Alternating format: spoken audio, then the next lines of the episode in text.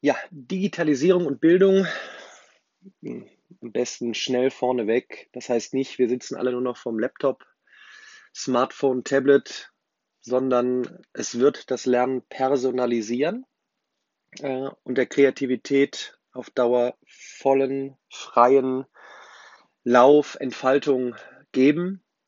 Hm, ich verfolge ja gerade, ist ja jetzt frisch der Digitalrat berufen worden hier in Deutschland, ähm, der sich ja immerhin zweimal im Jahr trifft. Ich denke mal nicht, dass sie eine Slack-Gruppe machen, äh, um auf kurzem Wege Sachen voranzutreiben. Ich hoffe es. Ich wünsche auch viel Glück. Ähm, wo ich glaube, wo die größte Chance liegt aktuell, ist die Bildung. Und auch hier, wenn man über KI spricht, ähm, und für KI braucht man erstmal eins, ziemlich viele Daten. Und wenn die Daten dann auch noch fokussiert, fokussiert sind, desto besser. Und welche bessere Möglichkeit gibt es außer die Bildung? Ähm, und hier jetzt zu sagen, wir legen hier die volle Agenda drauf, und zwar Bildung wirklich neu gestalten, nicht nur online, sondern auch offline, wo ich ja oft schon drüber ähm, gesprochen habe, Videos zu produziert habe, Podcasts, dass die Architektur eine große Rolle spielt, die Räumlichkeiten, die Raumstruktur, wie wir zusammenkommen, die Interaktion ähm, mit dem Tablet, mit dem Smartphone, wann greife ich es raus, wann hole ich mir eine kleine Lerneinheit mittels einem Video, wann muss ich nochmal punktuell in einem Chat etwas nachfragen wo lese ich, äh, bin ich vielleicht der Lesetyp, der einen kleinen Artikel als Zusatz nimmt, wo ergibt sich das große Ganze, um in ferner Zukunft vielleicht zu sagen, schaut doch mal her, wir haben aus Deutschland eine weltweit führende Plattform gebaut, ein Spotify der Bildung, ein, ein Netflix der Bildung.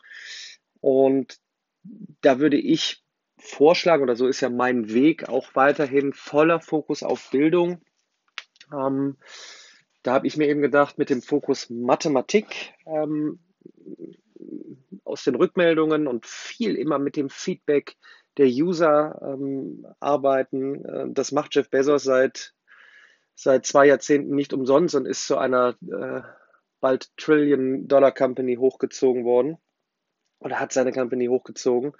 Ähm, immer mit Feedback, immer in Interaktion mit dem User. Und im Bereich Mathe war es so, dass ich viele Rückmeldungen hatte. Ich habe noch spezielle Fragen, also habe ich ein Tool rausgeschossen, spezielle Frage stellen, Antwort bekommen, nicht automatisiert, weil es zu komplex ist, sondern von Helfern, mittlerweile Lehrer, Studenten, Profs, die, wenn man antwortet, Punkte sammeln können und so auch auf Dauer Awards bekommen, Zertifikate, was weiß ich, zum Thema Digital Skills. Das ist übrigens dann auch ein, ja, ein leichter Gamification-Anteil, dass man sagt, wenn ich anderen helfe, kann ich ähm, Punkte sammeln, werde ich ähm, belohnt.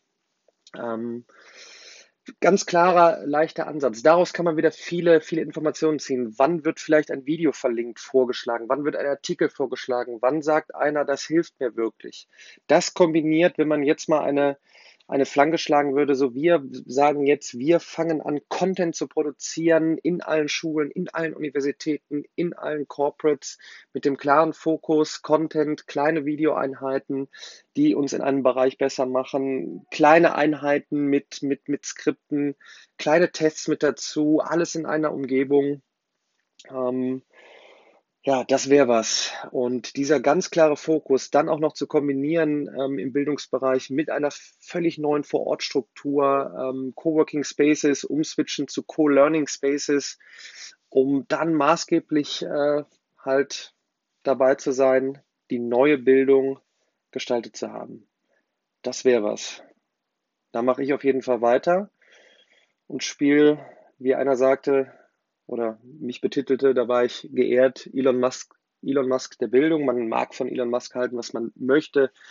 Ich finde, er ist ein, ein großartiger Architekt für Transportivity und wenn ich meine Rolle als Architekt der Bildung weiterspielen kann, bin ich froh und mache weiter.